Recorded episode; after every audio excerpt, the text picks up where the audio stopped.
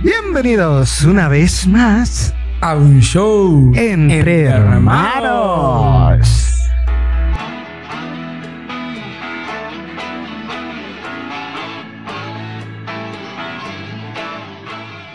Hermano, qué gusto y placer estar una vez más aquí contigo. El placer es todo mío, mi hermano Abraham Huerta. Manuel Cabrera. Acá estoy, acá estoy, acá estoy. con el gusto de estar compartiendo la fe con todos nuestros hermanos, hermanos, que nos escuchan a todas horas del día, en cualquier día de la semana y que están esperando este podcast que ya llegó, ya llegó y llegó para quedarse. Bendito Dios que es así, digo, ya pasamos la primer marca de la temporada pasada, ya llevamos cinco capítulos, ahora es el sexto, es el sexto y, y qué mejor regalo. Un festejo, ¿no? qué mejor regalo que estamos en la semana del amor. la, semana del amor, o sea, apenas empieza esto, apenas empieza esto y, y es genial, hermano ya se acerca 14 de febrero. Si los estás escuchando, si lo estás escuchando hoy 14 de febrero, feliz día del amor y de la amistad. Pero ya se acerca, ya está cerca y ya llegó.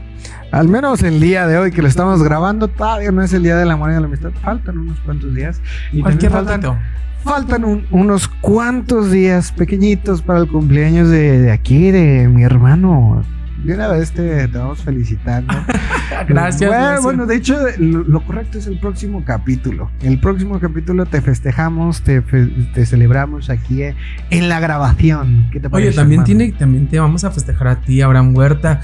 Yo, bueno, yo cumplo años el día 15 de febrero. El día de los solteros, no sé por qué. bendito Dios. Bendito Dios. Y, mi hermano cumple años el 19 de febrero. Sí, un par de días. Día, día de. Justo, ¿de justo el día que se va a estar estrenando el capítulo el próximo. 7. El capítulo 7 se va a estar estrenando. Y voy a estar yo festejando mi cumpleaños a la par de que ustedes están escuchando el nuevo capítulo. Sí, sí, sí. Y en redes sociales vamos a tener un. Una. ¿Cómo se llama? algo chido, algo chido, porque tenemos que hacer algo chido. Los de febrero somos locos. somos locos y. De por sí estamos chiflados al ser comunicólogos. Demasiado, demasiado. de febrero, imagínate por dónde están nuestras ideas. Bueno, vamos a disfrutar la semana del amor, el mes del amor. Y yo pienso que tiene que ser todo el tiempo. Celebrar el amor. Todo el tiempo. Celebrar el, amor. Y pues bueno, hermano, vámonos, vámonos con nuestras redes sociales, que nos sigan. Si quieren ver los festejos de Manuel Cabrera, síganlo en Chuyito Jesús en Instagram y en Manuel Cabrera en, Facebook. Pero Abraham Huerta, ¿dónde te encuentras? En Facebook estás como Abraham Huerta, pero los demás, ¿qué pasa? Como Alex Huertz-bajo. Así me pueden encontrar o en nuestras redes sociales oficiales que es un show entre hermanos. Ya está el Instagram y ya está el TikTok para todos los que quieran ver las loqueras que estamos haciendo en TikTok. No, allí tiene que salir algo de nuestro festejo masivo, perrón. chido, chido, chido para la gente que está aquí en Zacatecas. Ay, para todos los que. Oye, curiosamente, eh, la mayor parte del equipo cumple en febrero, en febrero, Joel cumple en febrero. Puro loco. Sí, estamos medio Puro loco, la neta. Pero bendito Dios, bendito Dios nos escogió los de febrero para empezar este proyecto. Y como ya lo estabas comentando, eh, el, día, el mes de, de, febrero es el mes del amor y de la amistad. Y yo creo que muchas veces no alcanzamos a vislumbrar todos los matices que implica el amor y la aceptación y no solo por las personas, sino también por nuestro Señor, ¿verdad? Eh, es una complejidad descifrar cómo amar a Dios y es un drama, un show total. Yo creo que es donde más podemos ver reflejado lo que es este programa. Un show entre hermanos, un drama, una divina comedia realizada para todos, para el bien de todos y la diversión de todos. Oye, mi hermano, pero ay, el tema de hoy está canijo, está canijo, porque, ah, Padre Santo, es muy difícil.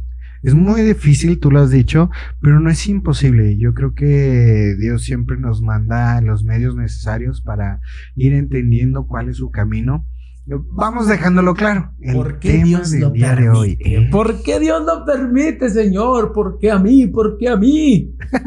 dice, dice Jesús en la cruz, Eloi, Eloi, lama sabachthani. ¿Por qué me has abandonado? Muchas veces podemos llegar a preguntarnos eso cuando se trata del proceso de maduración de fe y pensamos que es por placer de nuestro Señor, ¿no? Que como que dice, me voy de festejo ahorita y al rato regreso para ver cómo sigues. Es que en serio, a veces uno dice, no manches, es en serio. Te clavaste. Fíjate, ahí te va, te va, te va, así de volada ya me proyecté.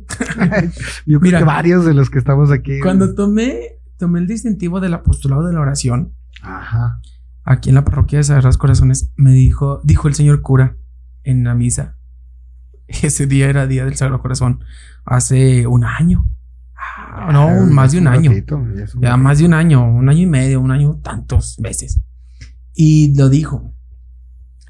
Ustedes, si venían aquí a buscar un refugio para sus almas, un- una tranquilidad en sus corazones pequeñitos, déjenme decirles que van a ser más tentados todavía. Yo así, ¿qué? Ando corriendo de eso, señor. Y resulta que entre más me acerco, más tentado soy. Es, es similar a lo que me pasó cuando decidí consagrarme a Jesús por María. En el momento en el que decidí empezar mi consagración, me dicen, de inicio, los que vengan aquí por paz, pues van para atrás. Porque realmente en el momento en el que ustedes decidan meterse en este camino, la vida es muchísimo más intensa, es llena de gracias, pero es más intensa. Y me dijeron, esto es literalmente un deporte extremo para católicos. Porque realmente te tienes que especializar en escuchar la voz de Dios y en tratar de entender qué es lo que va pidiendo de ti en cada situación, ¿no? Es que es tan difícil saber lo que desea, lo que Ajá. quiere. Señor, háblanos como a tus En profetas. serio, por en serio. favor. Ah, No, no, no. Es que a veces uno dice: ¿Acaso seré yo, señor? ¿Acaso es a mí, señor? Eh, pues no hay nadie más, eh, hijo. Yo creo que sí es para ti. En serio, mi hermano. O sea, yo pienso que es uno de los temores más grandes que puede haber el decir, o sea, me gusta servir a Dios, pero es tan difícil. Fíjate, o sea, cómo llama a sus discípulos, a sus carnales, a sus amigos, los llama de una forma tan ruda, Ufa. pero rudísima. O sea, literalmente les dijo. ¿Qué "Deja decía Santa Teresa? Deja todo. No, pero sigue". ¿qué decía Santa Ah, Teresa? ¿Cuál? ¿Cuál de todas? Porque todas son bien intensas y todos tenían Sí. un dilema con, con Dios, ¿eh? Ay, no me llamaré Teresa, yo soy muy ¿Acaso? intenso. ¿Acaso me llamaré Soy muy intenso. Ahorita me dijeron, me acaba de llegar un mensaje que me voy a poner intenso. y sí, hermano, pero una, una de tantas Teresas, no me acuerdo cuál, no, sé. Santa Teresa de Ávila, creo, Creo que la sí. la que Que dice, Señor, si así tratas a tus Sí. amigos, No me sorprende. razón tienes tan pocos amigos, la neta. Sí, sí, sí, sí. Yo creo que, que es un- una cuestión de, de maduración de fe, ¿no? Ir, ir eh, encontrando las luces de, de Dios en la vida. Eh, bueno, vamos a darle un poquito de cuerpo a este tema. Ya, Claro que ya sí. estamos en el momento de empezar a darle cuerpo. Yo creo que cuando comenzamos a hablar de por qué Dios permite las cosas, eh, muchas veces nos topamos con la frase de "Ah, de seguro Dios ha de estar divirtiéndose. De seguro Dios se está riendo de mí en este momento. De seguro ni siquiera le importo. ¿Cuál es la realidad de todo esto? ¿Por qué? Ahora sí, vamos a hacer una interlocución. ¿Por qué, Manuel, tú crees que, que Dios permite las cosas? Ah, porque, bueno, a mí me lo dijo, y lo creo así, lo dijo una vez un seminarista, ahora ya es sacerdote, gracias a Dios. Este, lo dijo, que Dios no permite que pase algo malo, sino va a hacer salir algo bueno de eso malo. ¿Malo para qué? ¿O malo para quién? Más bien dicho malo para nosotros, porque a veces lo, veo, lo vemos mal. A veces vemos que las cosas nos pasan porque estamos bien brutos o simplemente porque Dios se está burlando de nosotros. Y Con nosotros, yo creo. no, y bueno, yo pienso que muchas muchas personas, incluso jóvenes, muchísimos jóvenes, hemos dicho, Dios se burla de nosotros. Ujú. Y Y Dios. Me cuento entre ellos. Dios nos trata de, de unos juguetitos. O sea, así como que no tiene nada que hacer. Ah, pues, le voy a, mandar este problemilla. Y yo así que. ¿Otra prueba? Vamos a ponerle trama a la historia. ¿Qué decía? ¿Qué decía? No me acuerdo si San Agustín o San Ignacio. Decía el que mm, si Dios te pone a prueba, Ajá. eh, ¿cómo se llama? Siéntete amado. Algo Ah, así sí. decía, siéntete amado. Se me hace que era San Agustín. San Agustín, no. San No, no, no. Agustín de Eh, Antioquía, de, ah, de Hipona, algo así. Decía Pero decía que- así, que, decía. las- que cuando las tribulaciones aparecen en la vida de, de un cristiano es porque Dios lo ama. Es la idea más central. Dios quiere decir que Dios te está amando mucho más. Pues sí, pero oye, a mí, a mí, un amor rudo, ¿no? a mí me, me lo voy a retearto, dijo ¿sabe quién? Porque la verdad sí ha habido muchas tribulaciones feas, feas, feas, feas, que me hacen, me hacen ir a él, me hacen recurrir a él, me hacen pensar, pensar en él. Y yo digo, Señor, sí necesitaba pensar en ti, pero para la otra llámame con más ternura, o sea, ahí, ahí, Sí, ¿cómo se llama? Hay mensajes de texto, mándame una cadenita, qué sé yo, o sea, para hacerte caso, ¿no? Mira, yo creo que Pero las cadenitas no así. funcionan porque muchas veces las ignoramos y decimos, "Nah, ¿esto qué? Mándame una imagen de piolín, no sé, algo, señor, pero Yo, yo creo- una prueba. Yo, yo en su momento, bueno, vamos a contextualizarlo. Yo, eh, yo creo que de los que estamos aquí enfrente del micrófono, soy el que más errores ha cometido en la vida. ¡Horrores! Y sin... No te, no te, no te alabes, no te alabes. Ah, No, no, yo, yo me identifico mucho con, con San Pablo y, y no es por lo virtuoso que es, sino por lo torpe que fue. Y en la manera en la que él puede encontrar a Dios en su pasado y en sus errores. ¿Sí? No, pues es que me dejas a mí, mi hermano. Ah, pues hay muchísimos. Hay San Agustín, hay un San Francisco, hay un San, San No, yo- de Padua. yo- hay miles. Yo me, yo me Digo, podría considerar, así me- te lo digo. Yo me identifico específicamente con San Pablo. No, yo me identifico con Pedro. neta, neta, neta. O sea, yo digo, ¿en serio? A mí, yo voy a hacer eso. Yo. Ujú. Sí, Y tú. después me levanto y digo, como San Pedro, ¿sabes qué? Lávame todo. lávame completo, no nomás los pies, lávame completo, señor. Luego te dicen el que se ha lavado no necesita ser lavado de nuevo. Exacto. Pero bueno, Tantas Es- cosas. Pero ¿por qué nos ocurre? est- estaba contextualizando. Yo creo que en alguno de los episodios de mi vida llegaba a preguntarme por qué Dios es así. Y uno de los tantos libros eh, es una no recomendación, sino una exhortación. Es una exhortación para los católicos. Como católicos y como personas en general necesitamos estar leyendo constantemente. Estamos neces- necesitados de saber cómo solucionar ciertas situaciones y en específico el libro que me ayudó muchísimo en su momento se llama Meditaciones de la Fe del padre Tadeusz Dacher. Él habla del proceso que lleva la fe de los cristianos y habla que lleva tres etapas, la fe infantil, la maduración de la fe y la fe adulta. Mi hermano. ¿Qué, qué es lo que pasa? Cuando nosotros comenzamos nuestra vida como católicos, normalmente, y no me dejarán mentir, empezamos a ver signos de cómo Dios nos habla, de cómo Dios nos manda, de cómo Dios nos guía, de ve aquí, ve allá. Y cuando se nos atora algo, vemos la mano de Dios clara y nos saca de esa situación y nos acostumbramos a eso y decimos, Dios está aquí. Y, es cuando normalmente los jóvenes católicos están más impetuosos. Después de la conversión empieza como que el ímpetu muy fuerte, empieza la animosidad y muchas veces empieza la intensidad desmedida en la fe. O más bien, no en la fe, sino en los signos de Dios. Pero también está su contraparte. Porque en los sufrimientos, mi hermano, de veras, de veras, de veras, se ve, o yo he visto más la rebeldía. Y he tenido rebeldía contra Dios. Claro, pero voy, es, es lo, es a lo que voy. La primera etapa de la vida de un católico en la fe es la fe infantil, la fe en la que Dios tiene que llevarte de la mano paso a pasito y que si se te atora algo, él lo resuelve y que si necesitas algo te lo pone y si, no sé, es, por eso digo, es el momento de la fe en la que uno ve a Dios por todas partes. Yo creo es la, que, fe, es la fe dulce, por así decirlo. Yo creo que tú, como muchos de los que nos están escuchando, em, han oído la canción de un vaso nuevo. Ah, sí, claro. Del alfarero, creo que se llama. Sí. Y yo digo, yo cuando, cuando sale esa canción no la canto. No la canto, de veras no la canto.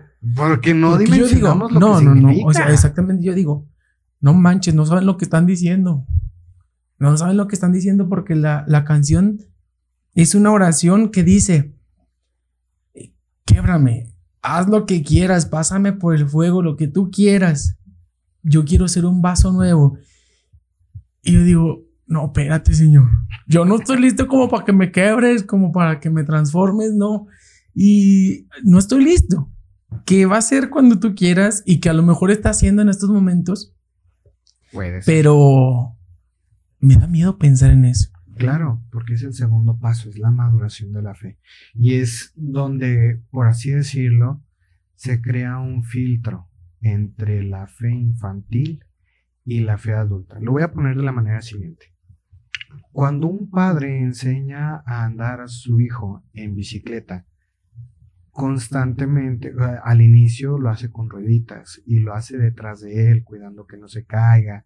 Y si se cae, el padre lo levanta, lo soba y le da las condiciones y la seguridad para que vaya, para que se suba de nuevo. ¿Qué es lo que pasa en consecuencia de la práctica de la bicicleta? Le quitan las rueditas y lo sueltan, lo dejan andar y lo dejan que se caiga y que aprenda a levantarse. Eso es lo que pasa en la maduración de la fe, la segunda etapa de la fe, que es, como ya lo habías, como ya lo dicho, es donde se ven más rebeldías, es cuando se ven más jóvenes en, en los que normalmente muchas veces hablamos con una boca anestesiada, yo lo digo así, anestesiada porque no tenemos control o no dimensionamos lo que estamos diciendo o lo que estamos hablando y vemos que se cae nuestro hermano que estaba al lado, que según eso nosotros decíamos, ah, este es súper católico y ahorita ya anda haciendo y deshaciendo. Oye, espérate antes de que digas eso. Más bien ponte a pensar, ¿por qué está sucediendo eso y cómo tú puedes ayudarle a la persona? No, y, entra mucho lo de los sacerdotes, mi hermano. o sea, nos ponemos a juzgar a, esos hombres, a esos hombres que se están metiendo al fuego. Que de veras, o sea, están en primera línea. Yo, yo le decía, le decía en un momento a mi mamá, le decía, fíjate, si eso nos dijo el Padre a nosotros, que somos, bueno, más bien que estamos un ratito con Jesús Eucaristía, adorándolo. Ahora ellos que están día y noche cerca, que tienen ese ministerio de, sacerdocio. O sea, ¿qué tanto no serán tentados? Y para muestra basta un botón. Conozcan la vida del Padre Pío, el Santo Padre Pío, de San Martín de Porres, de tantos santos que han tenido que lidiar cara a cara, frente a frente con el demonio. Con el demonio. Yo digo, Padre Santo, ¿en serio? Pero déjame decirte que también mi hermano muchas de las veces, o si no es que todas, a nosotros, los que estamos un poquito más adentro de estos menesteres, de estos chismes, de estos rubros, eh, o sea, decimos, o llegamos a decir, ¿por qué a mí, Señor? Si yo soy bueno, ¿por qué a mí si ando aquí? ¿Por qué a mí si yo te, hago caso? ¿Por, qué a mí si yo trato de comulgar diario? ¿Por qué a mí si trato de escuchar tu evangelio diario? ¿Por qué a mí si rezo? ¿Por qué a mí si estoy? ¿Por qué yo? ¿Por qué? ¿Por qué yo? Ahí va. Y es lo que no entendemos. Ahí va la respuesta del padre Tadeusz Datcher. ¿Qué dice? la respuesta que él nos da en su libro es bastante sencilla y bastante clara vamos a ver nuestra fe como un banco. en este momento, un banco en el que te vas a sentar, ¿sí? ¿Cómo es ok, vamos a cerrar los ojitos. Ajá, vamos a cerrar los ojitos. Vamos a imaginarnos. imaginemos un banquito de tres patas. ¿Qué es lo que pasa? Que para poder estar apoyado en ese banco, tienes tres puntos de apoyo y así es la vida de fe. Muchas veces para los católicos un punto de apoyo es Dios. Otro Puede, llamarse familia, puede llamarse trabajo, puede llamarse amistad, puede llamarse noviazgo, puede llamarse, pónganle el nombre que quieran. Y hay otro, otro punto de apoyo. Normalmente son tres puntos de apoyo. ¿Qué es lo que pasa? Que Dios es tan, tan bondadoso y tan pedagógico que nos comienza a mostrar que si uno no apoya toda su fe y si uno no apoya toda su vida en un único punto de apoyo que es Dios, que es lo único que es permanente totalmente, en el momento en el que desaparezca el otro punto de apoyo, ¿qué es lo que va a pasar? Si estás sentado sobre esos tres puntos de apoyo, ¿qué es lo que va a pasar si te falta una pata? Se cae el banco. Se cae el banco y deja tú el banco. Junto contigo. Tú, o sea, se van todos, todos juntos. El hecho de estar apoyado en, en varias cosas nos crea una cierta confianza. Y al mismo tiempo nos aleja de ver a Dios como nuestro único proveedor. Yo creo que también estamos, estamos tanto como los niños, ¿no? Claro. Como los niños, o sea, que estamos, bueno, nos volvemos niños o nos acostumbramos a que papá y mamá nos daban lo que queríamos. Claro. Y queremos que tal vez sea así con Dios.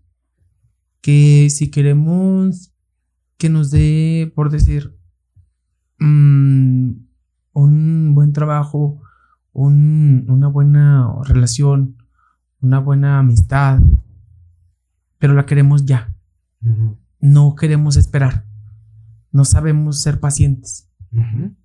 Y ahí es cuando viene el neta.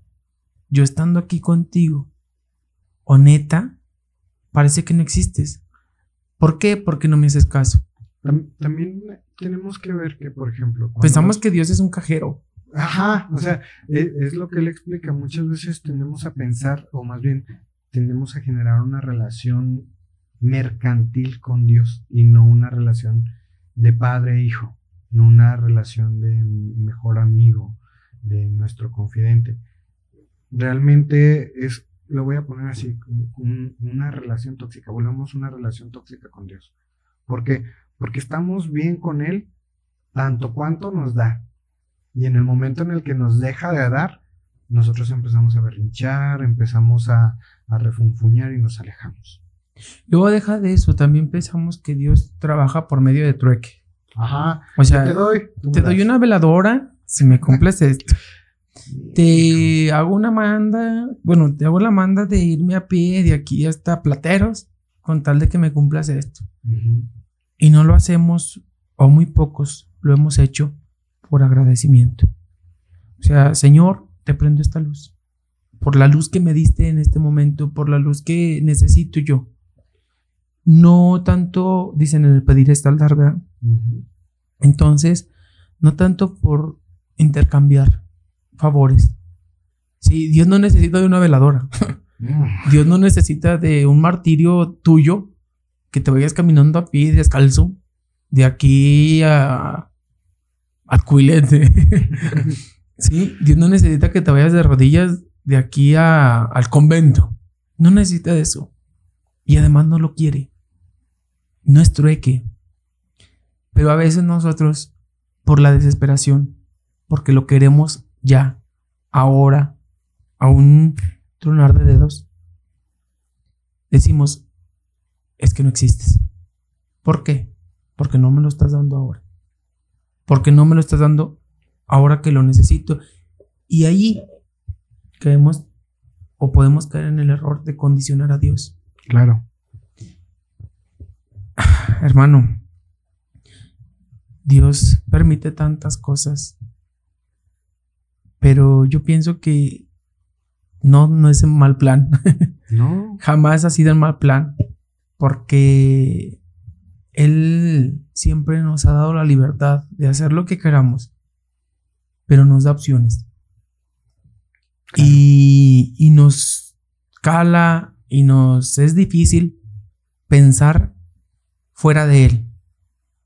O más bien, no pensar fuera de Él, sino que todo dejárselo a Él. Todo dejárselo a Él nos es difícil. Porque queremos que simplemente, Señor, necesito dinero. Lo necesito ya. Mm. Y, y te quedas allí, esperando en tu casa que alguien llegue y ten dinero. Y no. No, no funciona Yo así. pienso que todas las mañanas Dios hace su parte, que es dejarnos amanecer. Ya si te dejó amanecer, ya, date por bien servido. Porque es la parte que Dios hizo. Pero yo creo que también. Ya lo demás depende también de uno. Eh, Bueno, retomando lo de la analogía de. Bueno, no la, la analogía, sino las etapas de la maduración de la fe. Hay que entender que la maduración de la fe es eso, ir creciendo en la fe. Y la fe es creer sin ver. Por lo tanto, va a llegar un punto en el que tal vez no lo veas, no lo sientas, no lo escuches. Y aún así, tienes que estar firme. ¿Cómo es eso? Bueno, lo, lo explicaba en el libro y seguía. Muchas veces nos quedamos en la actitud infantil en la que es dame y no doy. Cuando viene el proceso de la maduración de la fe es empieza a construir tú. No porque no porque él no tenga la capacidad de darte, no porque no, sino porque tú tienes una misión. Cada católico, cada persona, no, no católico, cada persona está llamada a algo a este mundo.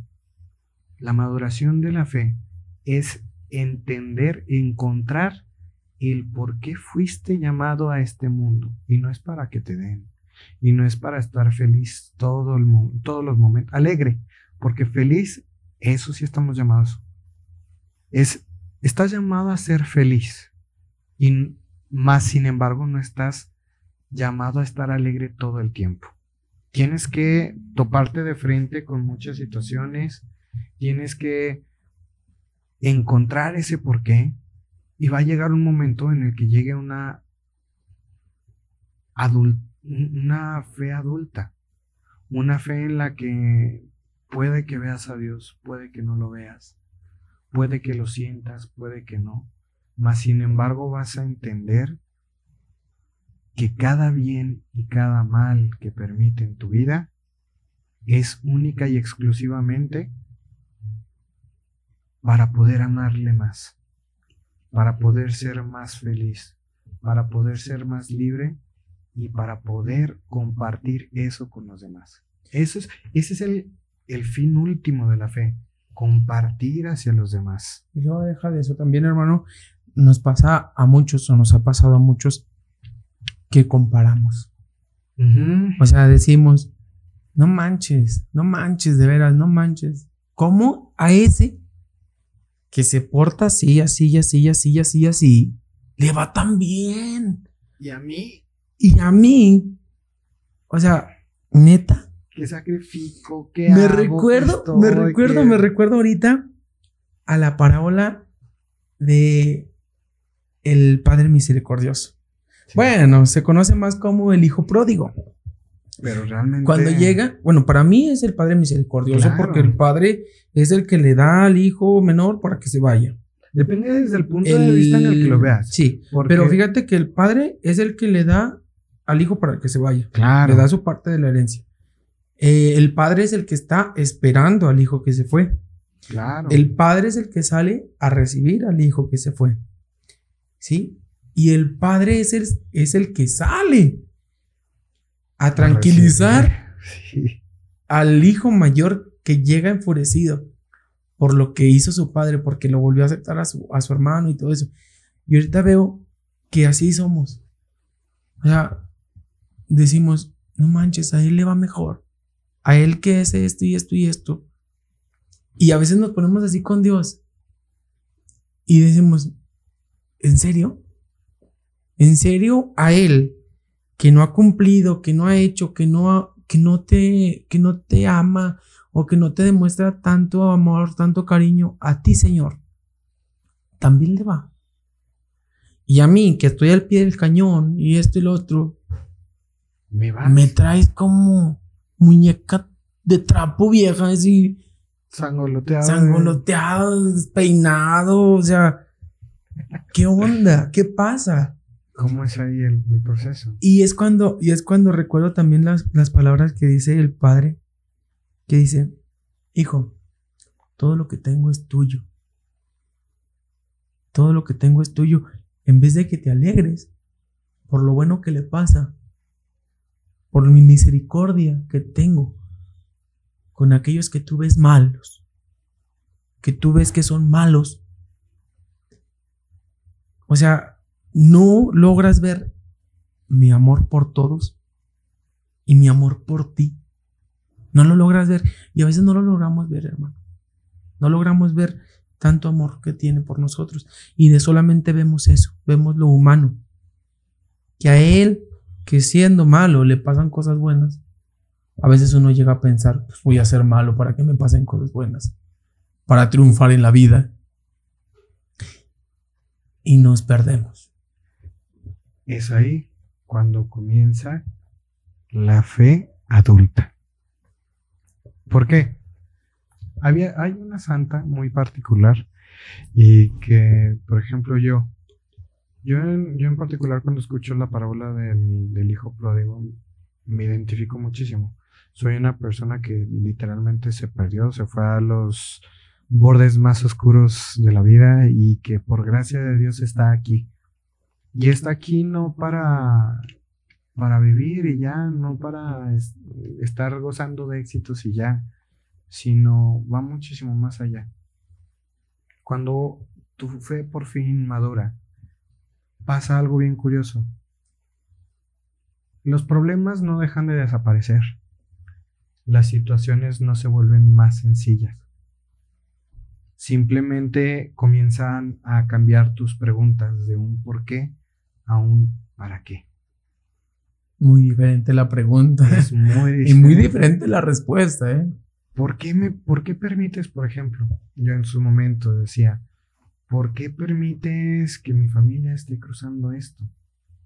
¿Por qué permites que, no pueda ayudar? ¿Por qué permites que todo esté fuera de mi control? ¿Por qué permites que, que estemos tan mal?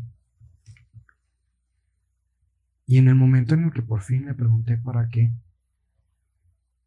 vi que había muchas heridas y había muchas cosas que se tenían que sanar que habían situaciones en las que uno tenía que estar y que si no se hubiera detonado toda esa, a nuestros ojos, problemática, nadie hubiera puesto atención en que nos teníamos que unir más, en que teníamos que escuchar más, en que teníamos que acompañar más, en que teníamos que amar más al que teníamos al lado. Comienza a cambiar tu pregunta de por qué a para qué. Y es algo que para los que conocen un poco de la vida de Santa Teresa de Calcuta, saben que ella entró en un proceso de una noche oscura. La noche oscura es exactamente eso, una fe adulta, una fe en la que no se alcanza a percibir a Dios, se empieza a dejar de sentir la presencia de Dios en donde estás. Y, y no es como que lo dejes de buscar, sino que simplemente no lo alcanzas a percibir. Y así duró 40 años. 40 años sin escuchar a Dios y es santa. ¿Cómo crees que es la vida de un santo que su único interés, su único objetivo es, Señor, quiero escucharte, quiero saber que estás aquí, quiero, quiero verte, quiero estar contigo.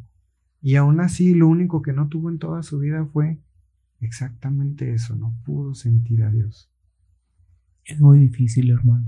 Es muy difícil cuando uno está cerrado. Lo hablo por mí. Ahorita yo soy el hombre más confundido de la tierra y me siento así. Entonces, me siento atrincherado, me siento sin salida. Y, y a veces uno piensa así, que Dios está, pero... Como si no quieras, no quisiera estar cerca de ti. Pero como si no, no me hiciera caso.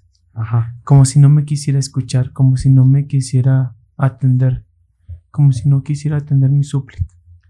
En algún momento algún sacerdote me dijo, yo le decía, es que yo no entiendo por qué, por qué aunque le pido, por qué aunque le ruego tanto a Dios, Él me sigue ignorando. Y me dice, imagina, imagínate con una herida de cuchillo. Ok. Y te dio en algún lugar importante. Ok. Dios es el médico. Ok. ¿Qué es lo que va a pasar si él comienza a mover el cuchillo? Y yo le dije, pues me va a doler. O sea, ni de chiste voy a dejarlo que lo toque. Y me dijo, exactamente. La cuestión es que nosotros muchas veces no queremos que saque el cuchillo para poder sanarnos. Preferimos tener el cuchillo ahí enterrado y seguir existiendo eh, en esa mentira, en esa herida, y no lo dejamos obrar y no lo dejamos que nos sane. Pero es que duele demasiado, mi hermano. Duele, claro. duele demasiado sacar, sacar ese cuchillo y, y te lo apuesto que va a sangrar bastante. Claro. o sea, yo sinceramente yo he dicho, no manches, no, no sé qué hacer. No sé si, o sea, usando tu, tu, ¿cómo se llama? Tu fábula. no sé. Estoy pensando seriamente en si sacarlo o dejarlo allí. Porque duele. Duele, claro. Cala. Pero, Pero en fin. La cuestión ahí es que Jesús es el único médico del cuerpo y almas. Y nosotros no somos médicos. Por lo tanto, no podemos darle consejos para cómo sanarnos. No, a veces... Hay que, comenzar a cambiar el, el por qué a un para qué y entender que lo que permite Dios es siempre para un bien, siempre.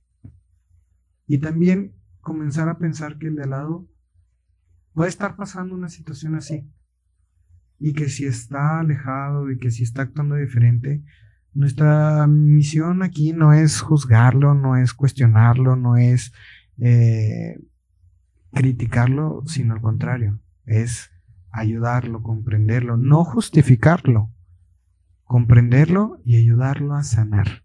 Sí, somos, como católicos, somos enfermeros, ayudantes del doctor. A eso estamos llamados. Pues por eso les decían, ¿no? A los sacerdotes, antes les decían curas. Claro. Porque curaban almas. Pero vamos, vamos a un corte rapidísimo. Los dejamos con esta canción de Martín Valverde. Se llama Sigue. Y regresamos a despedirnos. Vamos rápido a un corte y regresamos. No se vayan.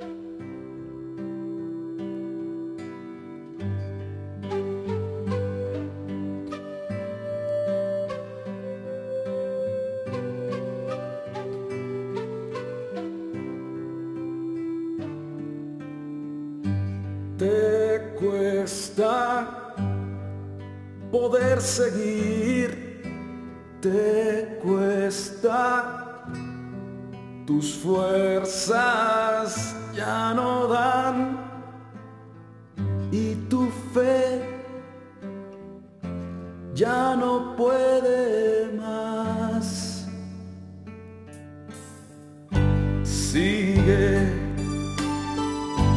aunque ya no puedas, sigue aunque ya no sientas, sigue. Tú sabes a quién sirves, sigue. Verás al final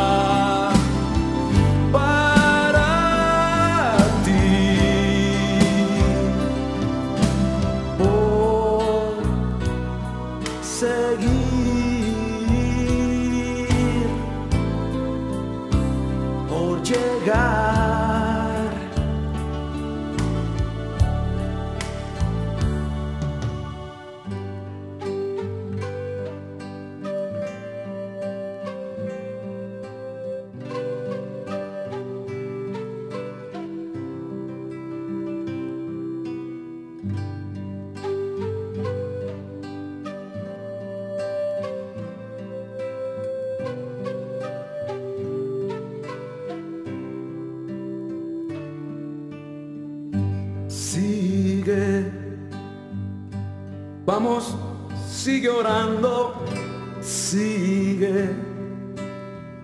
Sigue en él confiando tu oración. Ya la oyó, aún con tu poca fe. Sigue, aunque ya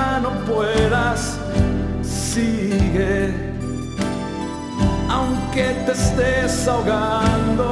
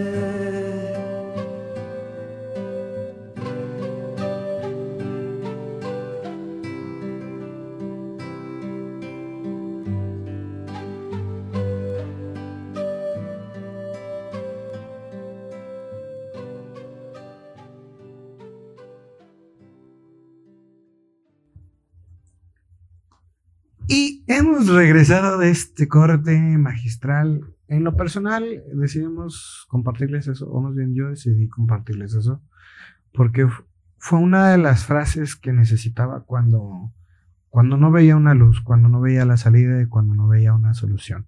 Sigue. Esto es una comedia, esto es una obra de teatro y una obra de teatros tiene distintos actos. A veces drama, a veces comedia, y es lo que lo vuelve tan hermoso. La vida eh, no, no se aprecia su belleza hasta que se conoce todos los contrastes que se tienen. Por lo tanto, pues, sigue, sigue, se puede, va a doler, te vas a cansar, te vas a enojar, te vas a molestar, pero sigue. Que el hecho de que te canses, que arda, que queme, no sea una justificación para que te quedes ahí. Ama y haz lo que quieras. Enójate y ama. Sé feliz y ama. Llora y ama. Pero ama siempre. Vámonos pues, vámonos. Muchísimas gracias por habernos escuchado. Nos pusimos un poquito románticos, un poquito melancólicos. Pero bueno, poquito, es, pero es parte, parte del amor. Es parte del amor. Es parte de un show. Un show entre hermanos. Los invitamos a que nos sigan en nuestras redes sociales, Instagram, Facebook, TikTok, y que compartan este podcast una vez más para todas aquellas personas que lo necesitan escuchar. En serio nos ayuda muchísimo, necesitamos que lo sigan compartiendo y, nos, nos ayuden a llegar muchísimo más lejos, ¿o no, mi hermano? Claro que sí. Y también estén muy al pendientes porque ya les dijimos, ya les dijimos, vamos a festejarnos, vamos a hacer ¡Cumpleaños! una pequeña party, habrá unos pequeños videos, no todos vamos a enseñar. Ah, no, no es cierto, sí, la mayoría sí los van a poder ver por Facebook, por, por WhatsApp, por, por WhatsApp no, ¿verdad? Por Facebook o por YouTube o Instagram, alguna de esas Sí, tienen que, van a tiene que, tenemos que hacer algo, mi hermano. Somos locos, somos de febrero. Y febrero loco, marzo otro poco. y a disfrutar la semana del amor, el mes del amor. Pero más que nada, con el amor de los amores. Mañana, jueves, eucarístico. Mañana, regálate Una cita una cita con el con el. Señor. Nos despedimos. Esto siempre tiene drama, siempre tiene risa y es lo que lo vuelve un show Entre hermanos. ¡Vámonos! Nos vemos la próxima. Chao, chao.